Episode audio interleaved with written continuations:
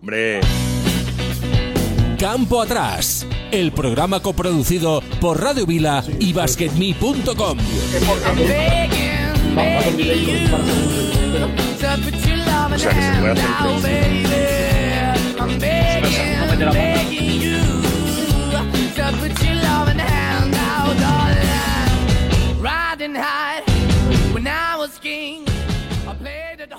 Hola, muy buenas a todos, ¿qué tal? ¿Cómo estáis? Bienvenidos un día más, estamos aquí en Campo Atrás, el programa de baloncesto, día 2 del exilio, seguimos y continuamos fuera del estudio, cada uno en su casa, eso sí, con la mejor intención de haceros pasar un buen rato y hablar de baloncesto. En el programa de hoy vamos a tratar sobre la figura del el sexto hombre en el mundo de la canasta. Esa figura para unos muy valorada y para otros infravalorada.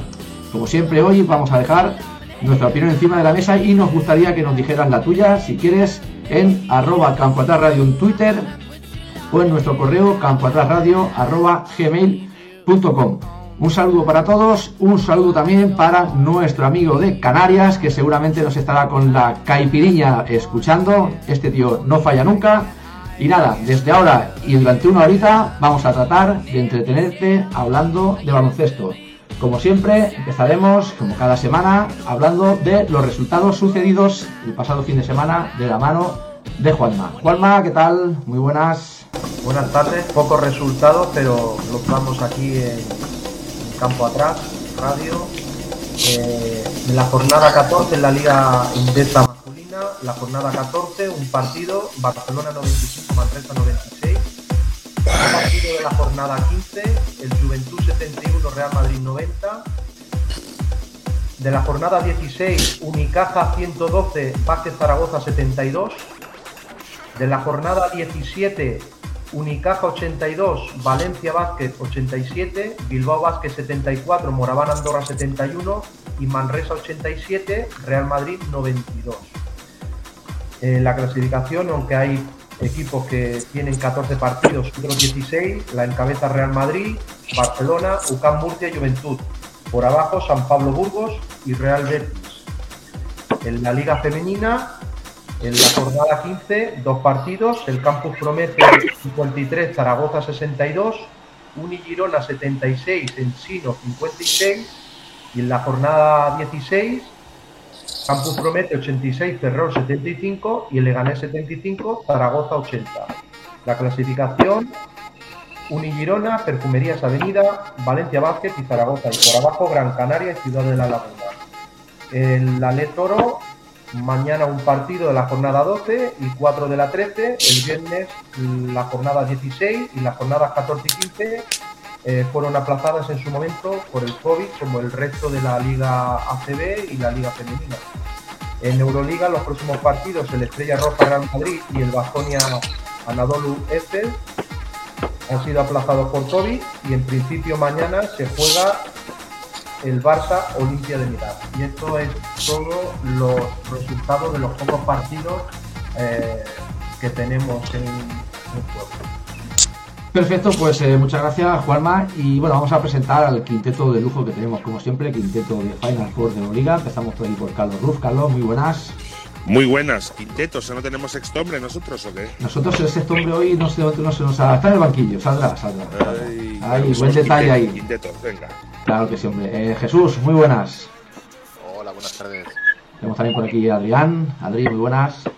Buenas tardes y felicitar a, a Juanma porque era súper complicado hoy hacer el, las jornadas, un partido muy difícil, así que felicito a Juanma. La verdad que esto es como un Tetris, ¿eh? Lo dijo Pedro Martínez que era para cuadrar la Copa del Rey, pues los resultados empiezan a ser también como un Tetris. Tenemos también por aquí a Rafa José Hinojosa. ¿Qué tal, Rafa? Muy buenas. Hola, muy buenas tardes. Y como no también, Rafa Gorges. eh, muy buenas, Rafa. Muy buenas, hoy sí que es un poquito más lunes después de la derrota de ayer. Bueno, todos los lunes nunca son buenos los lunes, ¿eh? La verdad que los lunes para el tema del trabajo nunca son buenos. Bueno, pues eh, tenemos el tema encima de la mesa esta semana del sexto hombre, esa figura que uno le da mucha importancia y otro le, le dan muy poca. No sé vosotros eh, qué opináis. Eh, Carlos, por ejemplo, tú que has sido jugador, no sé si en tu época era muy valorado o se comentaba lo del sexto hombre o no. Claro, es que el sexto hombre en un equipo es clave. Menos una época en la que Unicaja jugaba con cinco, el resto de jugadores, el primer recambio es el que aporta un cambio de ritmo al partido. O sea, sexto hombre, ese sexto jugador que sale del banquillo aportando es clave, es clave para dar refresco. Un partido ya sabéis lo que dura y salir del banquillo y aportar es fundamental. Puntos y rebotes. Todo lo que pueda. Jesús, tu opinión. Bueno, el tema, el- Carlos. Hablar después de Carlos se hace difícil, ¿eh? Él, él marca la pauta. Él tiene que ser, Exagerado. Él pone el tiene que listón. ser el último. Pone el Claro, listón. pone el listón y a, y a ver quién tiene cojones ahora. El comentario de calidad. de contradecirlo. no, no, no es contradecirlo. Eh, yo creo que el término sexto hombre es un término americanizado, de- importado de la NBA. Aquí yo diría que la filosofía europea, bueno, vamos a hablar de eh, vintage o de antigua, el hombre, el sexto hombre. No sé realmente qué función. Yo cuando he entrenado, hablo en mi experiencia, el concepto sexto hombre no lo he utilizado. Siempre yo he utilizado términos eh, eh, 3-2, 1-4, eh, en términos de quintetos base, por decir una forma, e ir haciendo una rotación de jugadores lo suficientemente compensada para intentar llegar al último cuarto con el mejor quinteto posible. El, guardarte siempre una sena manga en el banquillo para intentar mejorar, como bien ha dicho Carlos, eh, prestaciones sin acudir a tiempos muertos, etcétera, yo creo que forma parte de la estrategia. Pero al igual que en la NBA, la figura del sexto hombre es una figura, por decirlo de una forma, da la sensación, ¿eh? que es una figura consolidada y estática, que siempre es el mismo jugador. Eh, yo personalmente lo he ido variando. Una- un día sacas a tres titulares, dos suplentes, otro día sacas a dos suplentes con tres titulares, dejas a dos jugadores sin referencia en el banquillo diferentes, te vas adaptando a las circunstancias y a la planificación del partido. Pero supongo que el concepto de lo que es la tertulia en sí se refiere al término americano. ¿Qué significa un Sí. sexto hombre en términos balocentísticos? ¿Qué aportan y qué incidencia tienen los partidos? Yo en esto, para seguir el hilo, cedería, cedería el turno a alguno de mis compañeros para engancharme a sus opiniones y poder eh, apoyarlas, aprenderlas o rebatirlas. Venga, pues vamos a, con Adrián. Venga, Adri. Bueno, el, el tema lo- yo lo elegí básicamente porque me estaba comiendo un partido de Golden State, que también es noticia estos días, y bueno, salió la, la figura de, de André Guadala, que es un jugador que a mí personalmente me gusta, y metió el triple ganador. Entonces dije, este tío es un sexto hombre, puro y duro, pero luego te da el triple ganador. Entonces, lo quería ver más desde el, el rol que tiene cada jugador, cada sexto hombre.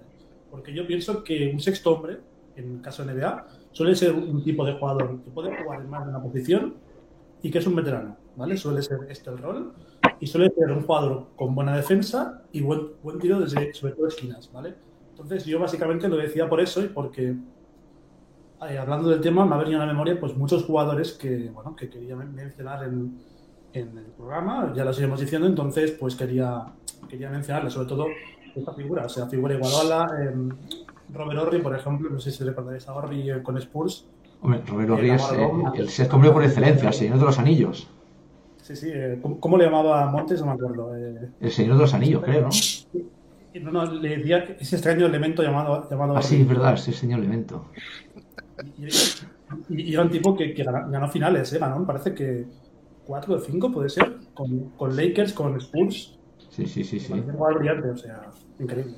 Básicamente lo propuse por eso, luego han surgido más temas, pero yo creo que, al menos para dar un ratito, es un buen tema el de este hombre. Claro, luego vamos a, luego vamos a ver eh, algunos históricos que lo han ganado. Algunos jugadores, yo he repasado un poco el listado que lo han ganado y algunos son míticos, ¿eh?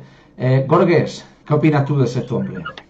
Eh, depende mucho, como decía eh, y comparto con Jesús, la visión que, demos. Si en Europa creo que no está instaurada esa figura del sexto hombre, y yo por lo menos desde mi punto de vista como entrenador, sí que más o menos tengo en el plan de partido lo que hablábamos, eh, dos, tres titulares con dos, tres suplentes para ir equilibrando un poco la rotación y si llegar los siete últimos minutos con el mejor cinco en pista, que serían los cinco titulares, al final quieres estar donde, do- donde quieres estar en los últimos siete, ocho minutos, que es la fase decisiva del partido. Luego eh, llegas a, a la Europa esa de los años 80, donde Sabonis jugaba 40 minutos o, o toda la gente jugaba 40 minutos y ese sexto hombre que era el que te aportaba 20 y las fichas 8, 9 y 10 prácticamente jugaban cero o, o nada, eh, sí que era importante ese papel del sexto hombre. En la actualidad, por lo menos en Europa, creo que esa figura ha desaparecido y, y sí que es más importante tanto la figura del sexto como el séptimo, octavo, noveno y décimo hombre para dar una rotación continua a ese baloncesto. Eh, Rafa Hinojosa, ¿qué opinas tú? Pues yo aquí eh, igual no estoy de acuerdo conmigo, pero yo creo en que todos los equipos tienen, obviamente, el quinteto, el quinteto bueno, por así decirlo, y luego tres sexto hombres, o por lo menos yo siempre he planificado más o menos mi, mi equipo así. Tres sexto hombres, uno que digamos da descanso al base escolta, otro un 3-4 y el otro, digamos, el 5. Pero para, para mí la figura del, del sexto hombre es completamente fundamental. Obviamente cada jugador tiene su rol, tiene que aceptarlo para, para que el equipo funcione, incluso digamos que la ficha número 12 o número 11, que son los que menos van a jugar, también tienen que aceptar ese papel que van a tener de pocos minutos o de no jugar nada, pero yo creo que más que el sexto hombre, por así decirlo, yo creo en tres sextos hombres en cada, en cada equipo. Pues, también ah, discrepo un poco de los minutos finales, porque como no gestiones bien la dirección del partido, igual los 7-8 últimos minutos no hay partido, para bien o para mal, porque se te han ido a 15 puntos, 15-20 puntos, o estás despegado tú a 15-20 puntos. O porque hay Yo faltas bien- personales, simplemente. ¿El qué? O porque hay faltas personales. Claro, sí, sí, mil motivos, claro, puede haber mil motivos. Pero yo creo en que todos los equipos, entre comillas, tienen un tercer sexto hombre con un tercer sexto hombre, sí, con un rol más o menos definido. Obviamente, cuando todos pensamos en el sexto hombre, siempre estamos pensando en el típico escolta que sale, que te va a enchufar tus dos, tres triples, que va a correr y va a cambiar el partido. bueno, claro, eso, el eso es un el- microondas. El, paroxismo es ese, sí. el Vinnie Johnson de Detroit Pistons de toda la vida. correcto. Vale, es el paroxismo, un jugador eléctrico que salga y que produzca desde el minuto cero. O, por ejemplo, un ejemplo, Tomás Jofresa en el Juventud de la época. Corregir, exactamente. Eh, Eso es un sexto hombre. O sea, y hay jugadores, también da la, da la casualidad que hay sextos hombres que lo hacen muy bien saliendo del banquillo, pero que salían, serían malos titulares. Sí, ¿Vale? yo, por, yo por ejemplo pienso que la selección española aparte, lo hizo de cine y no se le puede poner ningún pero, pero yo creo que un, ter- un sexto hombre que hubiera funcionado muy bien y que nunca llegó a ir, yo creo que no, que nunca fue a ninguna a, a ninguna competición importante, o ningún Eurobásquet, Juego Olímpico Mundial, hubiera sido por ejemplo Rafa Martínez, Mm. creo que hubiera sido un sexto hombre espectacular. El problema, el problema de las selecciones es que van los mejores jugadores de cada equipo, que son jugadores que juegan muchos minutos en sus clubes y de repente han de adoptar un rol muy diferente, ¿no? Que no es nada fácil. Que no es nada fácil. Estar relegado a jugar 10 minutos 15, salir tres veces 15 minutos, que es una media de 5, a salir a anotar o hacer alguna cosa. Es, es, has de tener la cabeza muy fría y sobre todo la gente lo sabe, pero en el banquillo cuando sabes que puede ser el primer, segundo, tercer cambio, que es un poquito lo que dice Rafa, lo ideal de un equipo sería tener un cambio de garantías puesto. Sí, O sea, o sea, tener dos, dos, dos cinco. O sea, tener un cinco titular y un recambio de cada sitio. Un base, un escolta, un alero, un pivot o un pivot abierto. Tenerlo tal, e incluso hay entrenadores que ya juegan a la competencia para ver quién va a ser titular el próximo partido, ¿no? No hay un, no hay un quito titular, sino hay alguno que, que si cae en desgracia o se lesiona, pues puede haber un jugador con garantías y con, y con la confianza suficiente para realizar ese rol. Aunque siempre lo que suele tener jugadores de refresco, por en baloncesto puedes hacer los cambios que quieras, no es como en fútbol, que, que si te sientas uno no vuelves a jugar, en baloncesto o en balonmano incluso hay jugadores que son especialistas en diferentes cosas, ¿no? Puedes tener un jugador de refresco que te dé puntos, puntos de calidad y momentos de calidad que podría ser titular, pero por circunstancias no lo es. Y después jugadores especialistas que en un momento dado te pueden coger tres rebotes, meter dos canastas de tres o hacer incluso hacerte de perro de presa en un momento dado. O sea, hay que saber qué jugadores dispones y qué función tiene cada uno y sobre todo el entrenador qué le pide para ese partido.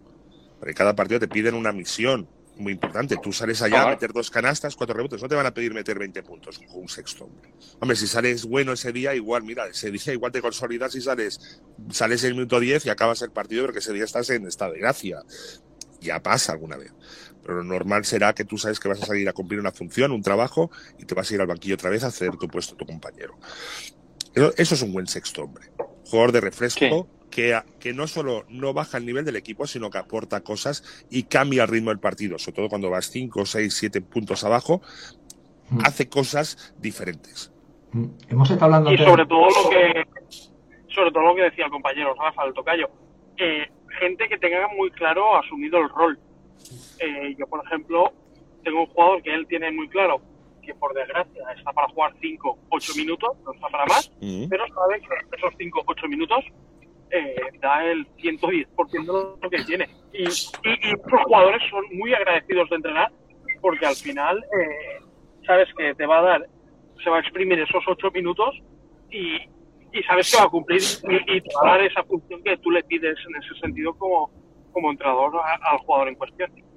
Sí, sí, eso- crea, ca- crea carácter. Ese, ese tipo de jugador cre- crea carácter, es de una, de una especie especial. ¿eh? Sabe que nunca va a ser titular o que va a ser titular en contadas ocasiones, a no ser que alguien se lesione, pero crea carácter. Salir del banquillo, además, eh, da la circunstancia que muchos jugadores de ese tipo luego son entrenadores y buenos entrenadores. Porque han visto mucho baloncesto y han seguido del banquillo las indicaciones del entrenador. Están, estás de una manera, los que juegan están en tensión, pero el que del banquillo que se- sabes que serás primero, segundo recambio, estás con atención especial, vives el partido de una manera especial y aprendes a leer los partidos. Es Y, curioso. y, y recalco, es muy complicado hoy día, o por lo menos lo que yo voy de mi corta experiencia de entrenador, encontrar, digamos, una ficha número 10, número 11, número 12, que sepan que van a jugar poco, que no creen mal rollo en el equipo, que no se quejen de que juegan poco de, y demás. Es muy complicado encontrar ese tipo de jugadores. Y en categorías especiales, eh, pe- especiales, perdón, en categorías inferiores, sobre todo con, lo- con, lo- con los padres managers. O sea, Sí, sí, bueno, allí, es es que- complicadete. Yo no sé qué pasa, pero todos los padres, el, el 80% de los padres de jugadores junior, sub-22 o incluso senior, Sí, sí, todos viven han con- viven entrenadores, Michael- todos tienen el curso de entrenador superior, todos Y han viven con un Michael Jordan, de viven Eva con un para Michael arriba. Jordan en potencia. Sí, Sí, sí, todos, sí. todos- Exactamente. todos tienen un Michael Jordan en Y, y- potencia. y- y no sé qué pasa, pero curiosamente todos son entrenadores superiores de baloncesto, todos tienen el curso y todos han Sí. entrenado de Eva para arriba. No, y, to- y Es todos, todos lo harían Y, al- y mucho algunos mejor. NBA, ¿eh? Claro, todos lo harían Sí, mucho mejor que el entrenador que hay del, del equipo. Eh, antes hemos hablado de Robert Horry. Robert Horry casualmente no, no ganó ningún galardón de mejor sexto hombre.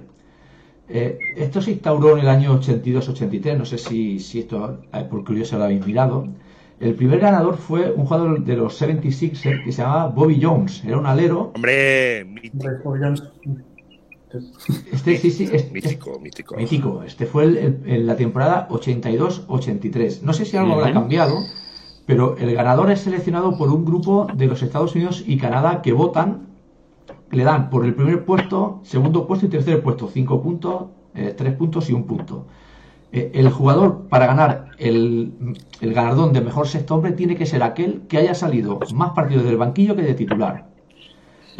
Ha habido cuatro jugadores europeos que lo han ganado en toda la historia en estos 40 años, que son, no sé si los conoceréis o no, vamos a ver, yo los digo. Es eh, Manu Ginobili, Dele Leandro. Barbosa y Tony Kukoc. Estos son los únicos cuatro que lo han ganado. Ujú. Detalles a tener en cuenta también. eh, ha habido jugadores que el único jugador que ha conseguido el premio mejor sexto hombre de la NBA y que posteriormente ha ganado el MVP de la temporada de la NBA ha sido James Harden. Y el que hizo justo lo contrario, que primero fue MVP de la temporada y luego, ocho años después, ganó el mejor sexto hombre, ha sido un tal Bill Walton. Qué bueno. Buenísimo. Con vos. Qué bueno. Con Portland y Pero- con Celtics. Correcto, con Celtics. De Celtics eh, han ganado unos cuantos, Kevin McHale, eh, Ricky Pierce lo ganó pero estando en Milwaukee. Eh, bueno, es que, hay, es que hay unos jugadorazos que han sido sexto hombres eh, espectaculares, ¿eh? Tremendos, Pero- ¿eh? Pero yo Sí, sí. ahí discrepo un poco por- con los nombres que habéis dicho como Manu Ginobili y demás. O sea, salían desde banquillo, pero su rol yo creo que no era de sexto hombre, era como si os acordáis de Teodoros Papalucas, que siempre salía desde el banquillo Sí. porque le gustaba ver cómo empezaba el partido. Pero Sí. al final Manu Ginobili, eh, Papalucas, aunque salieran desde el banquillo, su rol no era de sexto hombre, su rol era completamente No, no, eh, protagonista. claro, claro, o sea, que salían del banquillo para joder directamente. Exactamente. sí, yo me acuerdo sobre todo Sexto hombre, Papalucas, es entiendo por lo que verdad, hemos ¿eh? hablado, el- Sí, sí. ¿el qué? No, Papalucas es cierto, no, no le gustaba salir de titular. Siempre se quedaba en el banquillo que quería ver cómo se desarrollaba el partido para él adaptarse como base. Sí, Pero ese esos de, entiendo- Que se cansen, que se cansen, que ya se. Eh, exactamente.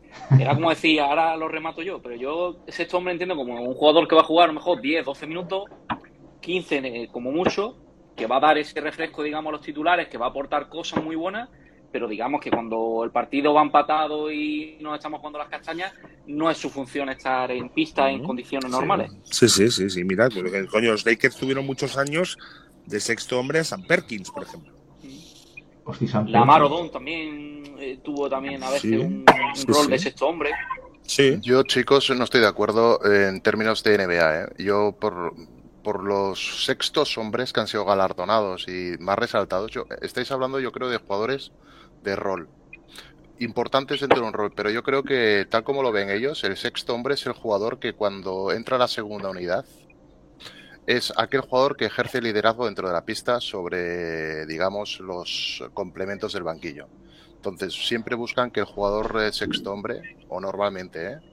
sea como el líder en pista, el líder espiritual y deportivo, la referencia para generar ventajas sobre los rivales y ser el que vive el peso del juego. Bueno, el, Caruso de los Lakers de hace un par de años. Sí, pero dependiendo la calidad del jugador, eh, por ejemplo, hace tres años, Vince Carter era el sexto hombre de los Dallas Mavericks, mm. eh, donde ya estaba un muy veterano Dirk Nowitzki. Eh, no sé si os viene a la cabeza Luke Williams en los Clippers hace poco. Manu Ginobili era un sexto hombre de los Spurs, pero cuando él entraba en pista eh, sostenía, sostenía, digamos, esos minutos de refresco de los que eran los jugadores inicialmente titulares. Y mm. si os dais cuenta, siempre finalizaba los partidos con el quinteto de peso titular.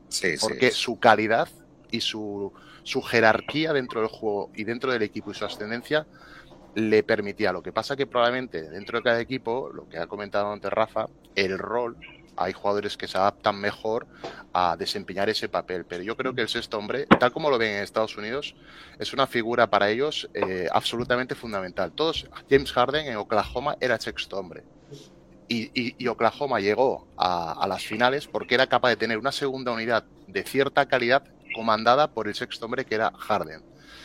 Tal como ven ellos, y además es que son curiosos porque los condenados asignan los roles y cuesta muchísimo moverlos. Los tienen encasillados desde pretemporada y, hostia, y llueva o truena, los mantienen pero yo creo que para ellos la figura de sexto hombre, más que un jugador especialista en sí, es otro, otro de los líderes del, del Kukoc en los Chicago Bulls, eh, pocas veces salía de titular, pero cuando Jordan y Pippen se iban al banquillo, entraba Kukoc y tomaba el mando de las operaciones, llevaba el peso del juego del equipo. Luego Chicago tenía jugadores como Ron Harper, como Luke Longley, como bueno, eh, diferentes eh, Butler, Steve Kerr, jugadores complementos, especialistas muy válidos para momentos concretos, pero el sexto hombre, el sexto hombre finalizaba casi siempre los partidos entre 25 y 30 minutos. Casi sí, pero, sí, pero por ejemplo, Cuco cuando los dos años que, Jordan no jugó, estuvo, vamos, era él el que tomaba las la responsabilidades, que de hecho estuvo Scottie Pippen, tuvo unos desplantes curiosos. Sí. Pero cuando estaban todos, el entrenador dijo, tenemos que elegir uno, uno, para que nos sostenga el equipo cuando Jordan y Pippen descansen. ¿A quién elegimos? De lo que tengo en el banquillo, ¿quién es el que puede, digamos, llevar el peso, quién, en quién confían los compañeros, quién puede liderar. Y eso generó conflictos en el equipo internos. Bueno, yo hablo de Kukoc porque lo habéis citado, pero a mí me viene muy, a la cabeza pues eh, el último en los Clippers, Luke Williams, era un jugador de veintipico puntos por partido saliendo desde el banquillo y jugaba 30 y, jugaba, a los finales. Otro, jugador en los Clippers, eh, un tirador, un alero, también eh, muy veterano, que no me vieron a la cabeza. Jamal Crawford, otro, sexto, otro sexto hombre extraordinario, anotadores que aguantaban el peso del equipo. Justamente Pero todos los minutos, esos siete minutos comentado Rafa antes, Jorge, ellos estaban en esos minutos. Entonces, eh, no sé, yo creo que es así como los americanos ven realmente la figura del sexto hombre. Luego están los suplentes. y los especialistas que ha comentado Carlos, eh, creo, un, ¿eh? Un Dennis Rodman. Dennis Rodman, eh, eres un especialista. de rebotes. Pero Robert Horry era un, intendente y un, era un tío que cuando quedan dos minutos y hay un balón caliente, no he metido una en todo el puto partido, pero esa, esa te la, te la clavo. Y te meto cinco puntos y te resuelvo un anillo de la NBA. Pero como sexto hombre, mm, él no llevaba el peso del juego ni en San Antonio ni en Lakers. Mm. Era, un, era un buen suplente eh, que daba mucha calidad a la rotación, pero el peso en sí, yo creo que los estos hombres en la NBA los enfocan de esta forma. Un jugador que podría ser titular tranquilamente, pero deciden que el inicio de los partidos van acompañando tres cuartos a la segunda unidad y ya para mm, Básicamente porque caben cinco en el equipo titular, ¿eh? pero Iguadala empieza de suplente, pero acaba siempre eh, los partidos, eh, el, el ditch, Sí. eh, el quinteto de la muerte que decían que pone Iguadala está en ese quinteto, porque el tío, o sea, tiene que estar en pista por todo lo que aporta. Pues Pero no es eso- el peso. Que has Barbosa, habéis nombrado a Barbosa. Barbosa era un, sí, era un gran sexto porque el tío metía, se le, se le caían de las puñeteras manos los puntos. Entonces, claro, Hmm. tenías a Curry, tenías a Clay Thompson, tal. Lo sientas en el banquillo y te sale el brasileñito este que también te las enchufa. Y te da claro, calidad, sí, sí. Y claro, y los rivales dicen, a ver, a estos cómo les metemos manos, porque tienen bueno, un buen sexto hombre y buenos especialistas. No Barbosa, no sé mira, Barbosa lo ganó con los Phoenix Suns y este que has comentado de Lurru, Lurru lo, lo ha ganado en tres ocasiones. El- el Lou. Williams. Perdón, Williams. Lou Williams. Una, la primera la ganó en Toronto y luego ya la- las dos últimas sí que con los Clippers. Eh, y Jamal Crawford también con los Clippers, también ganó el, el galardón. Es que son, repasando el listado, son todos, aquí le llaman sextos hombres, pero pueden ser titulares indiscutibles en cualquier equipo, cualquier franquicia de la NBA. Y aquí en Europa tenemos un claro ejemplo del Real Madrid, JC Carroll. ¿No? JC Carroll. Carroll ha salido del banquillo para enchufarlas con una, con una misión muy determinada. Eh, 007, licencia para matar. Sí, sí, o el, o el francés ahora, que se me ha ido, se me ha ido el nombre, el, también del Madrid. Sí. el Yabusel, Yabusel. No, no, no, Yabusel no, como el, Yabusel. el. Ah, Coser. Coser, Coser. Coser. ¿Y cuántos partidos juega Rudy Fernández de titular hoy en día en el Real Madrid? Claro, y, sin sale. embargo, y sin embargo, el desgraciado, mm, cuando el partido. Eh, se le pone, se le pone, se le pone, se le pone. Se le O, pone. o, o Herreros en su momento en el Real Madrid. Es que el sexto hombre es, yo creo que responde a un perfil de jugador veteranete, un poco, pero muy solvente en pista, muy- un líder espiritual para que los teóricamente estrellas, pues eh, descansen, Sí, que igual- se que no te- que no- oxígeno. Que no te aguanta un ritmo de 20 minutos a tope, pero te sale hacer cuatro cosas. Sí, sí, No- sí. y son las, que, son, las que, son las para los que te han fichado y para los que te utilizan, nada más. Yo, yo, por ejemplo, en, en- en el Barça de los 2000 recuerdo a, a Basile. Basile me parecía un sexto hombre increíble. Mm. Sí. Sí, o Paquito, o, Pa- ¿no? o Paquito, o Paquito Elson. Bueno, Francisco del Soldado. ¿no? Vaya animalote. Sí, ese, ese era un Y animal. Eraval también ha tenido un. eh, yo- en Madrid, incluso en NBA, un perfil de sexto hombre también. Bueno, quizás Sí. en Estados Unidos le llaman sexto hombre porque forma todo también un poco parte de, de la parafernalia del espectáculo. Del que- que show, ellos, del claro. show, Sí. ¿no? Sí, es, que es como en las películas. El starring y el starring, ¿no? El special guest, ¿no? Eso Aquello de, ah, sale ahora. Es un poquito eso, ¿no? Aquí, aquí prácticamente depende, ¿no? Porque si el base. Aquí es un entorno de que el base no ve una, ya, venga, que tu culo huela a madera y saca otro. O el pivot está, está tontado, coño, saca otro. Es, es otro concepto también. Otro que también puede hacer un sexto hombre y una mezcla con microondas así, ahora me viene a la cabeza, recordando un poco el partido de ayer de, de Manresa en el Palau, eh, Francisco Manresano, ¿eh? Paco el Manresano. Paco el Manresano, ¿eh? Está Este- bautizado ya, ¿eh? Eh, sí, sí, es que lo, bautizó el, el comentarista de Dazón, no sé cuál era, pues como van cambiando. Fran Fermoso. Sí, y le llamaban, la, la semana pasada contra el Madrid le llamaba fue Francisco Manresano, que al final dijo, no sé si fue a, a Maya o quien le dijo, bueno, va, tú ya le has puesto el nombre, llámalo como quieras, y el tío le seguía llamando ahí. Eh, Francisco Manresano, oye, vaya tío, vaya microondas, ¿de dónde ha salido ese señor, eh? Sí, sí, sí.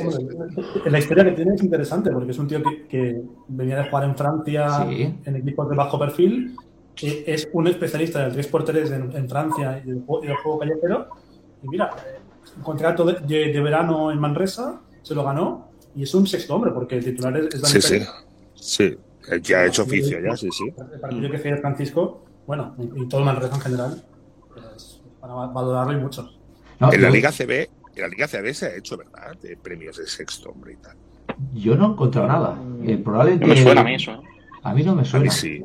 Incluso te, diré que, incluso te diré que un año lo ganó otro Dani Pérez, el Dani Pérez de los 80 y 90. Este Dani Sí, Pérez jugó sexto. Por Sevilla, ¿no? su hijo.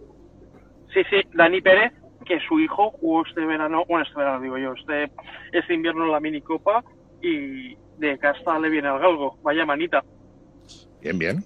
Pues perfecto, pues eh, sí, sí. Es que, coño, pero el sexto hombre en la Liga CB siempre han sido más jugadores españoles que extranjeros, ¿eh? Aún así con la, con aún así con el, con el, con el tema eh, comunitarios y tal, siempre ha sido mucho más dado a jugadores españoles y además gente muy de la casa, que juegan, se entregan y salen y tal. O sea, es, es otro concepto diferente.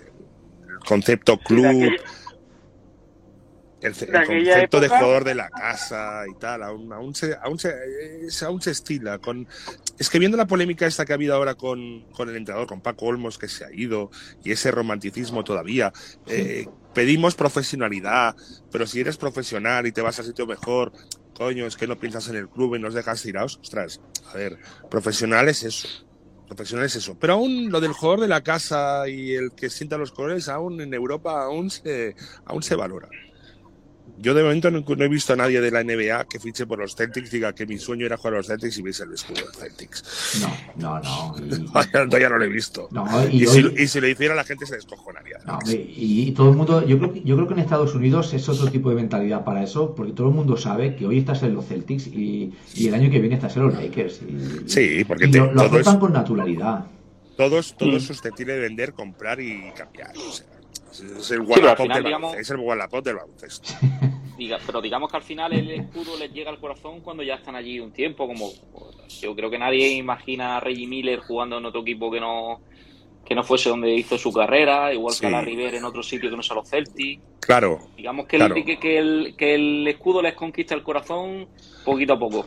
Y ellos te, y te retiran la camiseta, cosa que se empezó a hacer en España en la Liga CB hace unos años, y te retira la camiseta. Pero bueno, eso es como crear los mitos del, del club, ¿no? Aquello de los grandes los grandes hitos, el reflejo, aquello que tanto les gusta al americano decir, nos, nos, nos inspiras, ¿no?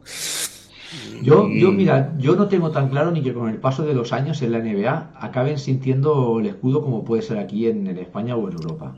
Eh, la historia está llena de jugadores franquicia de cualquier equipo que han acabado sus carreras en, no sé, Barkley, Moss Malone. Hasta Michael Jordan. Michael Jordan.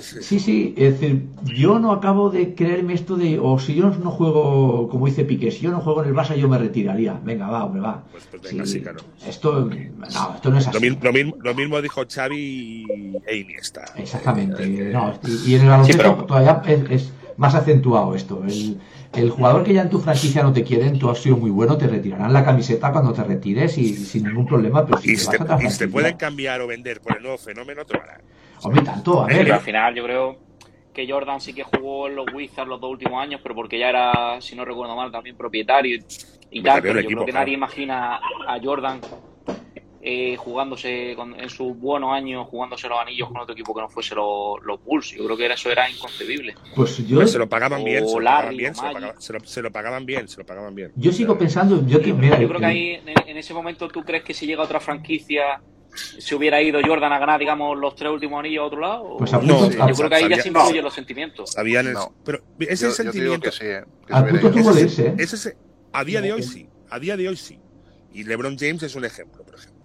Sí, bueno, que LeBron James es más, digamos, más mercenario, pero yo creo que Magic Johnson, la River, cuando ya llevaban allí unos años y fueron allí grandes, bueno, la grandeza enorme que tuvieron, yo no lo, yo creo que no se hubieran ido a otro equipo por dinero a, ganar, anillos. Perdona, Rafa, en esto, perdona un momento, porque de esto habló el otro día Antonio de Miel en la tele sobre eh, un eh, jugador de Utah, el Donovan Mitchell, que está pensando en en, pedir un, cambio de franquicia y básicamente lo orientaba porque ellos, los jugadores americanos, y, esto puede unirse con lo que dices de la River, eh, Jordan y, Magic Johnson, buscan mercados o sus agentes. Entonces, las grandes ciudades de Estados Unidos, Chicago, Boston, Los Ángeles, California, ofrecen grandes mercados, pero además estamos hablando de jugadores que en sus inicios ya tuvieron éxito en las franquicias. Es decir, ya consiguieron ganar y consiguieron el tope de máximo salarial. Entonces, no mm. tuvieron a lo mejor esa necesidad de buscar otros eh, aires. Mm. Entonces, digamos, mm. se han perpetuado y consolidado una franquicia. Pero estos grandes jugadores, has hablado de Jordan. Jordan, si no hubiera ganado esos primeros anillos con Chicago y hubiera visto que su carrera avanzaba y él no tenía lo que buscaba, que era a lo mejor esos anillos, y te viene otra franquicia, Nueva York, eh, yo qué sé, Indiana y le ofrece máximo salarial y proyecto de, de Y monta, equi- y monta tú el equipo. y montame tú el equipo, yo estoy convencido que un tanto Jordan como Larry Bird la- eh, subirán. Lo que pasa es que Magic Johnson, Larry Bird ganaron a anillos relativamente temprano, ¿no? No tuvieron esa, esa ansiedad de decir, hostia, hay otros jugadores que hemos visto, bueno, que a, a la que no han... Eh, eh, Shaquille O'Neal llegó a Orlando Magic, se estuvo cuatro temporadas o cinco, llegó a una final, vio que allí no había mucho donde rascar, vino un gran mercado como el de los Lakers y como jugador franquicia no dudó ni, ni medio segundo en marcharse. Hasta películas, hasta películas, Jorge. Tenemos, Se- se tenemos irán- también, por ejemplo, el ejemplo de. Show de me the money, como dijo aquel. Tenemos también, digamos, el ejemplo de Reggie Miller, que Reggie Miller se podría haber ido a cualquier otro equipo para ganar el anillo y lo intentó donde lo intentó, no lo consiguió y, y bueno. Bueno, pero Mira. estuvo, estuvo. Indiana con Reggie Miller tenía una, una generación de equipo que siempre estaba eh, en finales de NBA, finales de conferencia, semifinales, Sí. luchando. Sí. Lo que pasa que chocó con. Claro, es como Utah con Malone y, y Stockton. O Clyde Drexler. Chocó Clyde contra la, Drexler. ig- contra, la, contra la iglesia, que era Michael Jordan. Eh, ¿Qué, qué le garantizaba a Reggie Miller irse a, yo qué sé, a Phoenix, como pasó con Charles Barkley, y ganar el Nada, anillo? nada. Te vas a tener que enfrentar a Jordan para ganar un Sí, anillo. muy difícil. Sí, bueno, pero luego Reggie Miller se enfrentó quedo. también, si no recuerdo mal, a Kobe Bryant y Shaquille, y Shaquille O'Neal, si no me equivoco. Podría haberse ido allí cobrando, digamos, el mínimo, que yo creo que dinero en su carrera, o sea, dinero no le hacía falta a ese hombre, a ganar el anillo, y él lo intentó allí, hasta que el último año, si no recuerdo mal, con Meta World Peace y, y Williams, el alero Williams, y lo intentó ese último año, que bueno, que aquello salió pues como salió y, Mira, y si se tú le, tú le preguntas a Michael hay, Jordan, Algún caso hay. tú le preguntas a Michael Jordan de qué equipo es y jamás sabes de qué equipo te diría que es. Ahora te da Hornets. Claro. Hornets. No, Claro, no te no, puedo no, no, decir- no, no, te, te- te dirá la North universidad. Carolina, te dirá North Carolina. Claro. Todos los jugadores son, o sea, Ah, el concepto ese, ese sentimental, todos lo tienen con su universidad. Al final, claro, Pero- al final pero la mucho. universidad Pero es, mucho. es lo mismo a una escala más pequeña, pero al final es igual. Es te ofrecen un Ellos proyecto serán deportivo siempre en de la una universidad y, y te vas a esa. Ellos serán siempre de la universidad. Claro, yo- Todos los jugadores. Todos los jugadores. Yo en ese Pero, sentido. pero al final, pero al final yo creo, Carlos, que eso es, es lo mismo también. Excepto, Le- por eso, por eso Kobe, eh, excepto Kobe Bryant y LeBron James, que vienen directamente del cole, y no sé si algún jugador más, todos son Shaquille O'Neal es de Luisiana y se pasa la vida en Luisiana.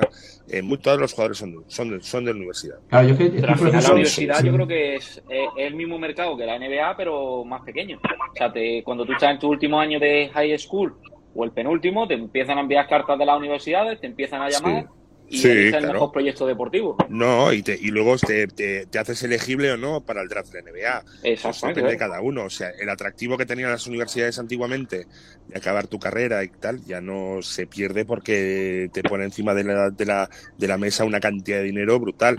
Pero prácticamente todos los jugadores han jugado sus cuatro años en universidad. Todos los jugadores que estamos hablando, Magic y Bert, eh, Jordan, todos han acabado su Acabaron, universidad. Jordan y compañía acabaron la universidad, yo creo que no. Todos. Sí, sí. Sí. Todos acabaron, sí, sí, sí. sí. Acabaron, acabaron universidad, sí. Claro, es que en esa época, yo eh, estoy muy de acuerdo con lo que decía Jesús, eh, no tiene sentido si, si enfrente tienes a Jordan, eh, ¿a qué franquicia te vas a ir? Eh, no te garantiza nada. Esto pasa, si, por hacer así una- un, un símil, como en el ciclismo cuando estaba eh, en Miguel Indurain.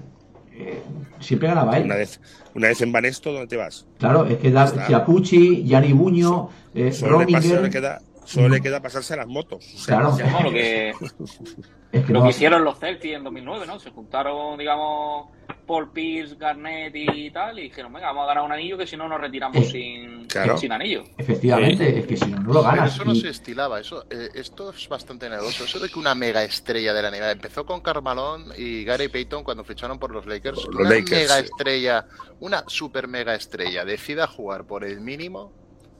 Eso yo creo que es relativamente novedoso, no, no se estilaba. Las estrellas tienen estatus y suelo de estrellas y juntar a un Big Three, como, se, como sucede ahora, hoy en día, que está a la orden del tema, antes era bastante complicado. Entonces, claro, Sí, sí, sí, sí, sí. Antes una, renunciar a un pastizal para irse a otra franquicia donde vete tú a saber la garantía que puedas tener de conseguir eh, anillos, pues no lo hacen. O Patty en, en, New York eh, se quedan, o la Jugom en Houston aprovechó esos dos añitos de Jordan y los enganchó, pero No. con el pescuezo. Eh, Pero por ejemplo, eh, Robinson Reggie- también aprovechó ahí que se fue Jordan para ganar, pescar el anillo que tanto llevan buscando. Mm. Era complicado. Pero yo Pero no les veo que sean de corazón, jugadores de San Antonio toda la vida. No, me pagan Pero- una pasta indecente, indecente. pero, pero Robinson ya le gustó jugar al lado de Kevin Durant, que eran las nuevas Torres Gemelas, ¿no? Un poquito como Claro. Samson y Olajuwon, ¿no? pero no lo Robinson hizo gratis. No lo hizo gratis. No. No, No, a hombre, ver, coño, el almirante, muy militar, muy militar, muy espartano, pero Bueno, de hecho, creo que, creo que Pero cuando, cáme la pasta. cuando eh, llegó a jugar después de hacer la mili, eh, el almirante, creo que San Antonio, si no recuerdo mal, en aquella época era el peor equipo de la NBA. Si hablo así ahora de memoria, ¿eh? Pero creo que era muy mal equipo y bueno, luego al final acabó ganando lo que ha ganado. Pero que Pero sí, fue claro. juntando, eh, fue juntando piezas poco a poco. Efectivamente, juntando piezas. sí, es sí. que, es que, en la es NBA que la es NBA pasa. ha habido equipos muy, muy cutres, ¿eh? En la época de los 80-90 habían equipos muy, muy cutres, ¿eh? O sea, los Denver Nuggets que jugaban a 170 puntos y tal, hasta que no se hicieron equipos sólidos, Lakers, eh, Chicago, eh, Celtics o Detroit Pistons, el resto se basaba en un par de jugadores, pero no tenían solidez. O sea, tenían buenos jugadores, pero no había equipo. No había equipo. Era todo muy individual, era el típico jugador que te metía 50, 60 puntos sí o sí Ah, cada pero- partido. Mira, sobre esto, hoy he leído una, una entrevista que han hecho a Dino Ratia, hablando sobre Harden, diciendo que si Harden jugara en Europa, en el Barça o en el Olympiacos, que no ganaría la Copa, la Euroliga, ni borracho. O sea, es un tío, es un tío así no puede ganar, hombre. O sea, se pueden ser estrellas en NBA, pero aquí en Europa no se comen un torrao. O sea, hablaba del ejemplo de, del, del griego, del, an- del antepo Antetokounmpo. con, con, Ah, ante impronunciable, macho. Yo, yo, mira, soy- Ante me cuando digo ese nombre me vuelvo tartamudo, yo no sé qué pasa. Aprovecho y me Ante, despido. ante Cocopopópulos. Rafa, sí, Aprovecho, aprovecho y me despido que uno tiene que entrar en pista ya. muy bien, Bueno. José, un placer como siempre. Hasta luego, caña. entrenador. Practica la zona. Mucha zona, mucha Practica zona. la zona. que ya saben cómo hacerte daño. Lo tienen estudiado, él hace el scouting, ¿eh? Y como lo ha hecho público en redes y tal, pues, Claro. Claro, que coño, zona, zona, ya está, zona, zona, La zona de pila- confort, zona de confort. no, La pilla con el carrito de helado. Se va a pegar una jarta a defender zona toda la vida. Yo volviendo, yo creo que los jugadores, la mentalidad americana, eh, estoy de acuerdo con Carlos, es, es distinto, no, no son tan románticos. Algunos No. casos, Rafa, yo sí creo que los habrá, porque a ver, es que tampoco generalizar 100% no. Pero La estamos, universidad, ca- estamos punto. cansados de ver inter- eh, un mercadeo espectacular, pero espectacular. Y no se casan, no se casan ni con sus muelas, porque mira, este chico Donovan Mitchell en Utah eh, lo quieren, lo quieren una barbaridad. El, el chaval lleva cuatro años intentando me- hincar el diente a una final de NBA, no lo está, ve que no lo consigue, ve que la franquicia no apuntala al equipo, como que han llegado al tope y entonces ya mm, buscan un traspaso. ¿Y a De dónde hecho- lo Pero-? A Nueva, me interesa hablar de Nueva York, me interesa hablar de San Francisco, me interesa hablar de Chicago, de, de- de lo emergente, de, de los mercados, mercados. Hmm. Es negocio, es negocio. No, está, ¿eso no está creéis que es más pensando. por los- ¿Eso creéis que es más por los jugadores o por las franquicias al final? Pu- Puede ser por ambos, ¿eh? En algunos casos. La franquicia lo que quiere ganar pasta. Claro, es un negocio, es que es un negocio. Pero es, que- otro concepto, es otro concepto, es otro concepto. El, el tema de Utah es muy complicado porque ya cuando le ofreces tu máximo dinero a un tío como Gobert, que lo siento mucho, pero no es un tío al que, al que hacer un equipo, No. hablando, Gobert, una cantidad ingente de dinero, creo que es de los cinco mejores pagados de toda la liga. Un tío como Gobert que no, que no es una estrella para nada. Utah está esperando a que haya algún jugador mormón de Brigham Young, un grupo de estos, que sea la, la nueva esperanza blanca para ellos, y ahí sí que será un héroe. O sea, hay un tipo de jugador muy americano que es el, el- el- la gran esperanza, aun- aunque sea ma- eh, incorrecto decirlo, la gran esperanza blanca o el gran Mirlo Blanco. Hayward. Claro, sí, un Caruso, Pasa que- un, Se, re- Un se Nowitzki rompió la, y la- tal, la- ¿no? la pierna, pero aquel era el típico americano de Hoosiers. Eh, Sí, sí, un Hoosiers, un, un tío de Indiana, sí, sí, un tío de campo Tirador, que alero, el, el sueño apuesto. america- el sueño americano de universidad, guapete. Sí, sí, sí, tenía sí, todo, un- lo tenía un todo beach- para... Un Beach Boy hecho jugador de Beach Boy. baloncesto. Un Beach Boy, un Dan, un Dan Mayerly, un Danny Ainge, una cosa de hecho, de hecho co- eh, hablando de sextos hombres, me, me vino a la cabeza John Havlicek, que no sé si cuadraría por, en este Sí, perfil, pero- ¿no? Claro, Havlicek, eh, un mito de los Celtics que además era de origen, eh, creo que checo, una cosa Sí. así, sus padres eran checoslovacos, ¿no? Pues esto, el sueño, el sueño americano. O sea, aquel jugador chaval que empezó jugando en su casa, que su padre le enseñaba con tablero de madera y ha acabado siendo una estrella en el. ¿no? Esas, esas historias venden muchísimo ahí en Estados Unidos. Un Larry Bird que se fue a Indiana con con a Indiana y luego se fue porque la universidad era muy grande, se puso a, a hacer de basurero, luego lo reclutaron en una universidad pequeña, Indiana State, y jugó la final contra Michigan y tal. Esas historias en Estados Unidos molan, aquellas historias de Sí. superación. Sí, sí. Me encantan, Esto da encantan. para Aquí, película de Hollywood, ¿eh? Aquí te da para... La, aquí- la hay, la hay, la hay. La Claro, aquí, aquí, en- aquí en España te pasa eso y te da para dar una película de navajeros, coño, poca cosa más. Del barrio este de Madrid, claro. de- Sí, sí, te da- de te da para la mina, taberna para- esta, o él o está para en la de Vallecas. Valleca o algo así. Sí, sí, claro, claro. Sí, Vallecas de en el- Vallecas. Sí, La tanquera de sí. en básquet. Claro, sí, sí, pero es que es, que es tal cual. O sea, aquí, aquí, uno se desco- aquí uno se descojona de la risa, ¿no? Bueno, no, aquí, aquí, gusta. a ver, aquí sacamos una película española de, de baloncesto y la llamamos campeones y, y somos un poquito más, pues que, bueno, pues que nos toca más la fibra por otro lado. De hecho, esa rodada, precisamente. Buenísima película, ¿eh? Buenísima, Sí, buenísima, bueno, sí, sí. sí, sí, claro, Pero es otro tipo una de película enfoque, preci- Es, es una película preciosa y además siempre hay el toque de cacho. Como toda película española, hay esa imagen cómico, Más trágica, tal, ¿no? Sí. Sí, de cachondeo, sí, sí, claro. Aquí no haremos Coach Carter ni Hoosiers, no. No. no, No, una película seria en España no. En toda película española siempre debe haber toquecitos de, de, de, de- de Landa, tro- toquecitos de Esteso y Pajares y toquecitos del payasos de la tele, tío. Siempre. Y Eso te iba a- al acabar. eso te iba a decir yo, el- campeones supieron, supieron dar la, la pullita de, de lo que hicimos en los Juegos Paralímpicos del año 2000, si no recuerdo más. Exacto, que el gran timo, que es la gran vergüenza del baloncesto español de toda la vida. Pero, pero que sepáis que no lo hicieron por, o sea, para que la gente supiera lo que es, sino para dar el toquecito a que esas personas que idearon aquello hoy día siguen metidos en el mundo del baloncesto y presiden, uno de ellos presidente de un club aquí en Madrid. Bueno, tú has visto ya el presidente de la Federación Española de Baloncesto ya os ha enviado la dilo- información. Dilo, no, no, no nos dejes así, hombre. Os lo pongo luego en el grupo. Ahora, ahora que no nos escucha nadie, ¿eh, Su, futu- su futuro deportivo está en riesgo. Bueno, hoy, hoy, hoy o mañana ingresa en prisión el expresidente de la Federación Española de Baloncesto, José Luis Sáez, que además lo conozco, lo he vivido y eh, bueno, para, pues es una pena, la verdad, es una pena. Es una pena, es una pena, porque dice que se ha aprovechado y ha cogido dinero público del baloncesto español. Es una pena.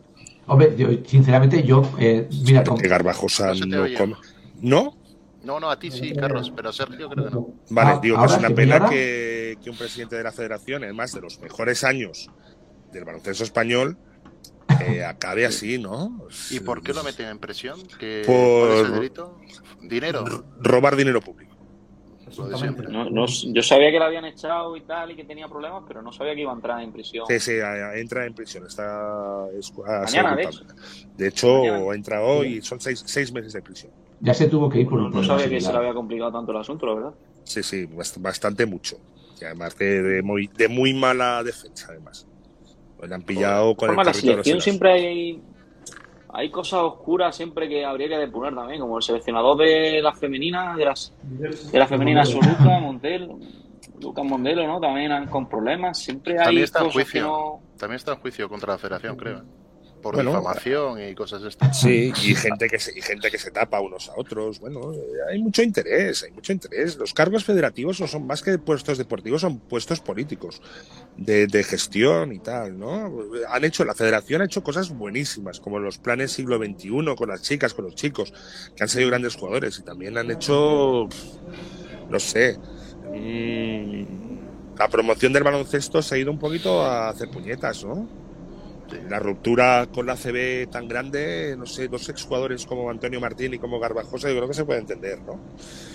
Deberían, deberían entenderse, no es que se puedan, es que deberían entenderse a la, a la perfección. Y bueno, yo, creo que la, llegada a gente del baloncesto de verdad, no directivos que no han jugado en su puñetera vida, sino gente de baloncesto dentro de alto nivel, además, que estén presidiendo el baloncesto ahora en España, yo creo que es de las mejores cosas que nos podemos eh, enorgullecer. Eh, sentirnos, sentirnos orgullosos. Muy bien. Pues yo, hombre, si, si, realmente ha hecho algo, pues, por supuesto, tiene que pagarlo como todo el mundo. Aquí, excepto el rey, somos todos iguales ante la ley. Eh, pero yo con quien mejor me he sentido tratado desde BasketMe cuando hemos necesitado algo de la federación ha sido mientras estaba José Luis Saez. Sí, con no, hemos quedado desatendidos totalmente. Sí, la federación ha sido siempre excelente y una gente para, para bueno, desde la época de quien, estuvo. Yo estuve, empecé jugando baloncesto con Segura de Luna, luego con Perasus, eh, después con, con José Luis Saez y coño, siempre excelente. O sea, las, directivas y los delegados de la federación, excelente, excelente. Excelente siempre y además un amor y un cariño a, a, a, los equipos nacionales que lo flipas. Siempre han sido, bueno, lo han dado todo. También te digo que no es bueno cuando alguien está en el cargo tantísimos años. Ya no, ya no hablo solo de ese cargo, de cualquiera en general, no suele ser buena idea. No, no, se apalanca mucho y se quiere que el sitio es suyo. Eso está Exactamente. Sí. Exactamente. Mm. Y... O se quiere con ciertos derechos eh, adquiridos. Que se cree que sí, que el baloncesto son ellos. Y no. Mm, cuidado. Entonces, yo siempre he pensado que en cualquier sitio un máximo de dos mandatos es lo correcto. Sí, hay que renovar aire. Exacto. Hay que renovar aire y las nuevas muchas veces y gente con ganas. Yo creo que no tienen las mismas ganas cuando entra una persona a un sitio que cuando ya lleva 18 años en el cargo. Claro, ya es imposible. Ya te hablan de, ya hasta te hablan de, te acaban hablando de usted, coño. Al final no, tío. No, no, exactamente. Eh, no, te hacen como parece, parece claro, claro. Que no, al final no, no, no baloncesto es eh, para cumplir un, cumplir un servicio público, trabajar a favor del baloncesto. Como decía García, hay que servir al baloncesto y no servirse del baloncesto. quizá el botanito no sería el mejor ejemplo, ¿eh? pero bueno. muy fan, muy fan. muy fan. El butanito ha hecho cosas ya no solo por, por, por la radio y por todo, sino lo, que hizo en Inter Movistar, por ejemplo, en, en el fútbol saga. Eso tiene un mérito impresionante. ¿eh? El interview, coño, elevo interview a nivel de equipo de fútbol. Poco se habla de esto, ¿eh? Sí, sí. Sí, sí, una revista de que, que, con sus grandes eh, informaciones y tal, con, patrocinó un equipo de fútbol sala. No he dicho nada de tías en pelotas ni nada, ¿eh? No, más información. tías con pelotas. Tías con pelotas que juegan a fútbol. Claro, claro. Pues claro, claro, claro, claro. Bueno, me, gustaría también hablar un poquito antes de que se nos acabe el programa, que lo, comentó también Adri, el tema de Clay Thompson, ¿eh? después de dos años, que ha vuelto y cómo ha vuelto. ¿eh? Sí, de hecho, ha vuelto y se ha, pegado un mate delante de tres tíos, que yo digo, no puede ser. El póster de año. Bueno, fenomenal. Dos años fuera de competición, está uno no ha acabado, pero con muy pocas posibilidades de, de, de, hacer. Un poco, negro, sí, sí, bien, bien. Habrá trabajado de lo lindo. Yo siento envidia de los americanos porque tienen unos equipos médicos eh, antológicos. Porque Kevin Durant también tuvo una lesión brutal y el tío regresó. Y unos preparadores físicos que te dan de vitaminas. Pero lo deben de tener. no sé cómo lo montan, Carlos, pero es que regresan intactos, como si no hubiera pasado nada. Es increíble, es increíble. Eh, lo de Kevin Durant de este chico, bueno, y también cuando regresó Gordon Hayward de sus lesiones, o bueno, el, Paul George, eh, los recuperan que parecen. Son, aquí, aquí en Europa tiene una lesión de estas y dices, guau. Se le acabó la carrera de cómo, a ver cómo, a ver cómo, vuelven. Y allí los tienen dos años trabajando. Yo qué sé lo que hacen con ellos, tío. la, preparación, la preparación física de NBA, la evolución física que tienen los jugadores es, es impresionante. Los ves entrenar baloncesto, vale, pero la preparación física que tienen y los entrenadores que tienen físicos son espectaculares. Bueno, cada vez es más parecido a lo que hay aquí en Europa, ¿no? Es decir, en ese sentido se ha igualado bastante, ¿no? El tema de la preparación física, hablo, ¿eh? La preparación física ha cambiado muchísimo de mi época. Ahora eh, son nada, se parecen un huevo a, a un avión. No tiene nada que ver. Antes era todo basado en hacer pesas y, fondo y tal, y ahora se trabaja mucho el equilibrio y la prevención de lesiones. O sea, tú antes veías un jugador trabajar con una pelota de aquellas de. Una pelota gigante de aquellas de, de plástico, de, de, de, de- ¿Cómo le llaman? De. Sí, medicinales, de aquellas que... Sí, de aquellas, sí. La pelota medicinal nuestra era una pelota de 5 kilos que la tenías tirar para arriba, para arriba, y ahora no. Ahora, ahora se estiran, trabajan el movimiento, trabajan la postura, trabajan la propiocepción. Es otro concepto totalmente. Si los, lo que dije un día, los cuerpos de los jugadores incluso han cambiado. Sí. Han cambiado. Antes era meterle peso y kilos, y ahora ves un jugador como el tío este, como el chavarito este, que se lesiona cada dos por tres, que, que tiene demasiado peso, está musculadísimo, y dice, no, este no aguantará. Pues claro, normal. No, no, no aguantan. El juego de hoy en día, que es, que es saltar y, y jugarte el físico cada vez, faltando un metro por arriba, te juegas el físico. Ahí, si estás preparado y eres delgadito y tienes poco peso, pero si pesas 140 kilos, no aguantas. Claro, Lo dices por el Williamson, el Theon Exacto. Williams este, Sí, sí. que todavía Un no tío- cinco partidos seguidos. Claro, pero es que hoy en día un Barclay tampoco podría jugar. Por el tipo de juego, por el tipo de juego que hay hoy en día, Barclay no podría jugar. Claro, aquí un jugador se Oh. lesiona así de esta de larga duración. eh, mira, me viene aquí un claro ejemplo en Europa, eh, Sergi Llull. Eh, estaba el tío como, claro, estaba como un tiro, que si se hablaba que si los Roques sí, que cada año que me veía en la NBA, él es un espectáculo. Tuvo la lesión y aunque está haciendo buenos partidos, ya no ha sido Sergi Llull que era de antes de la lesión. No ha vuelto igual.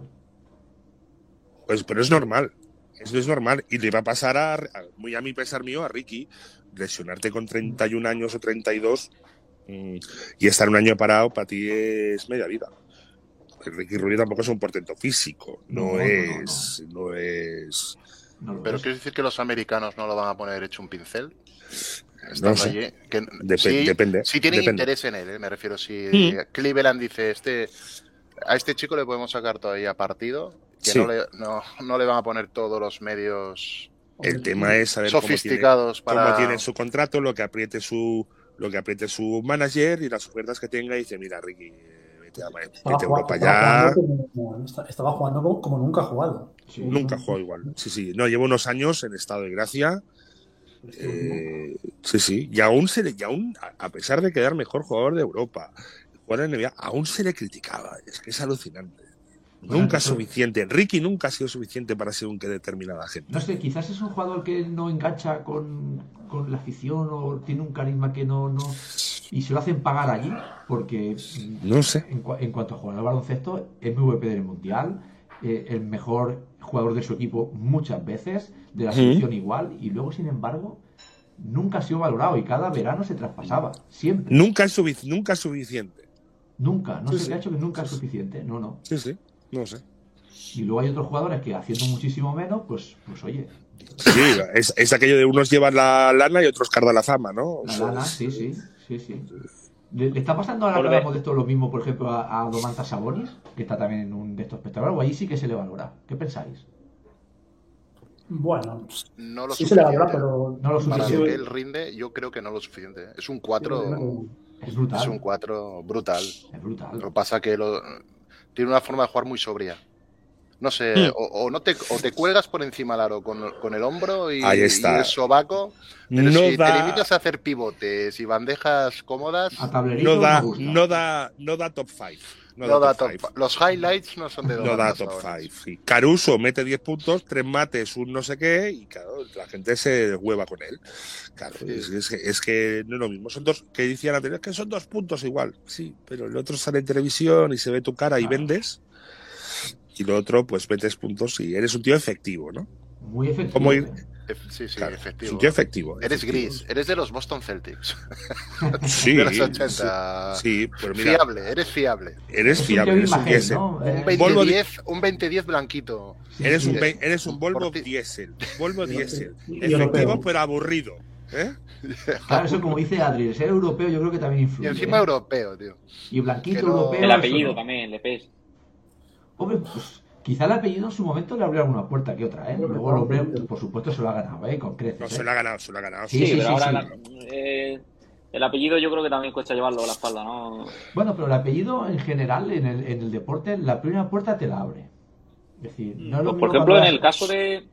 Hace poco leí un reportaje de Michael Jordan que uno de sus hijos sí que podría haber hecho carrera en el baloncesto y que el apellido fue lo que lo que hizo que no valga la redundancia, que no hiciera carrera en el baloncesto. Bueno, Ese pero- cuesta, Uno de los ¿eh? hijos sí Hijos- que era bastante bueno. hijos con padres jugadores, mm, el efecto Cruyff y el efecto mm, complicado, ¿eh? pero Tu te padre pesa una vez. Jordan, eso pesa, eso tiene que pesar. Sí. Madre mía. Pues Todo, yo leí un reportaje Jordan, que, guau. todo.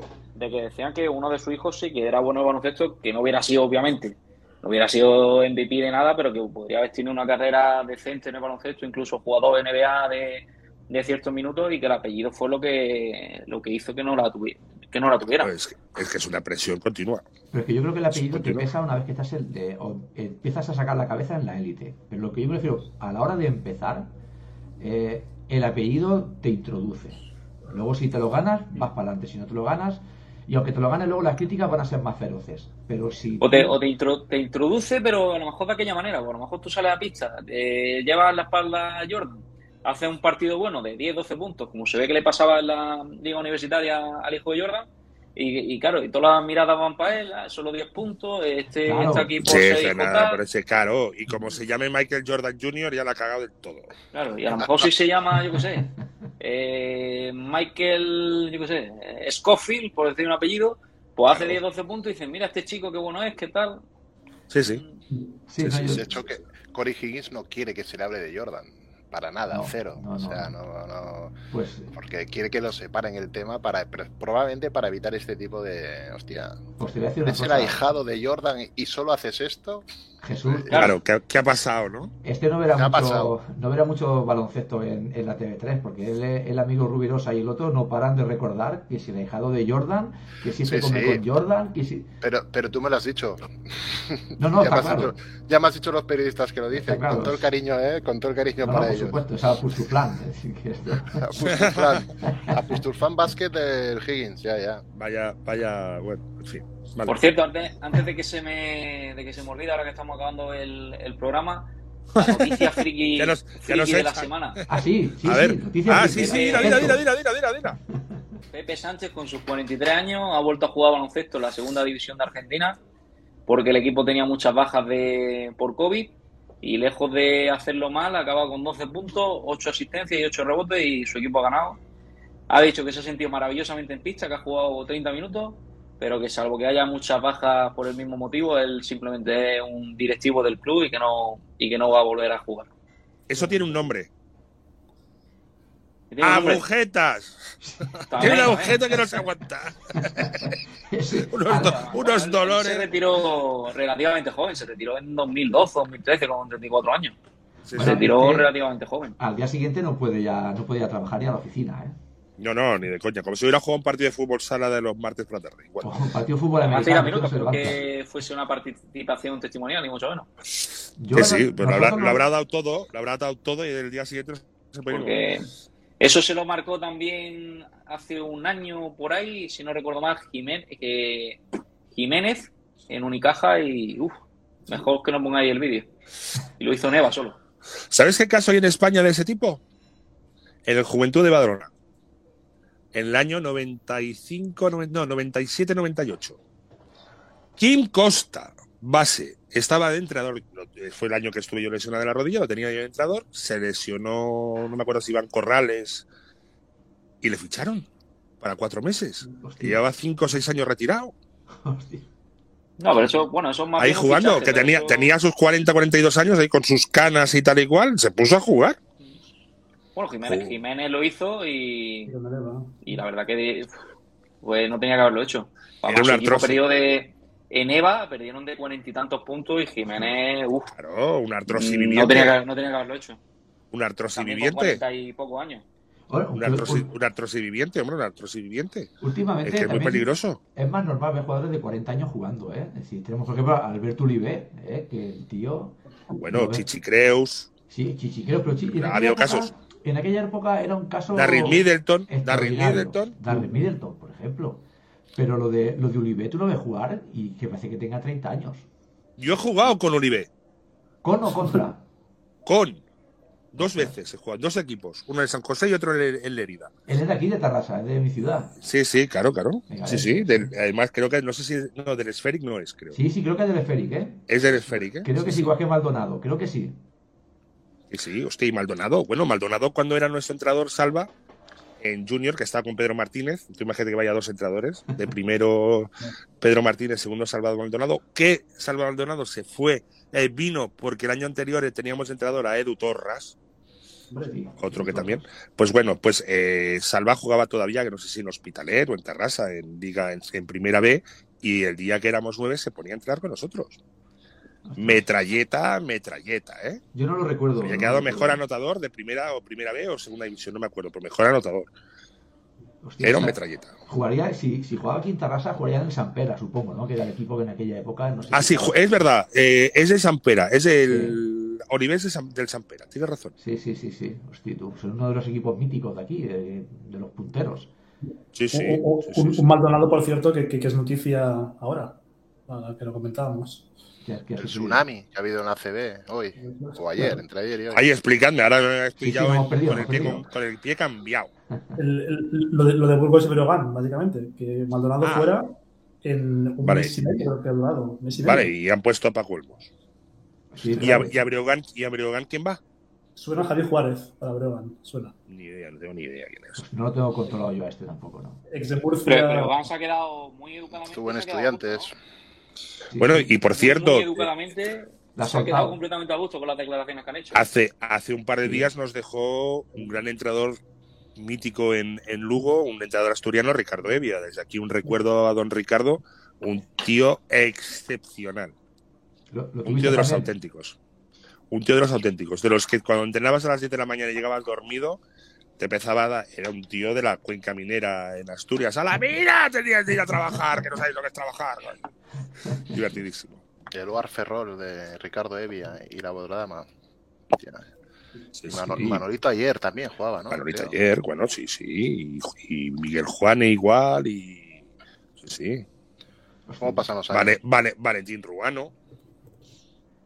Eso tenemos que hacer un día un Míticos. programa así de, de recordar. En de Amalata. 80, ¿eh? La Malata.